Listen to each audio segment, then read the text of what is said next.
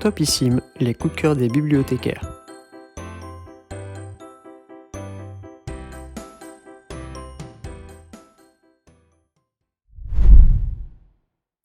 J'en ai parcouru du chemin depuis ce jour. À partir de maintenant, j'ignore totalement ce qui va se passer. Mais j'en ai déjà suffisamment bavé en vue de cette opération. Alors je n'ai aucun regret sur la décision que j'ai prise. Adieu, mon utérus. Le cancer est parfois un sujet tabou. Yuki Okada, à 33 ans, déconstruit ce tabou par une autobiographie poignante et touchante.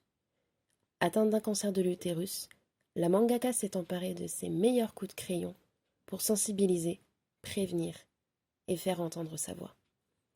D'un léger trait d'humour, Yuki Okada témoigne d'un mal qui ronge, mais aussi de toutes ses conséquences sur la femme, la vie de famille et les relations sociales.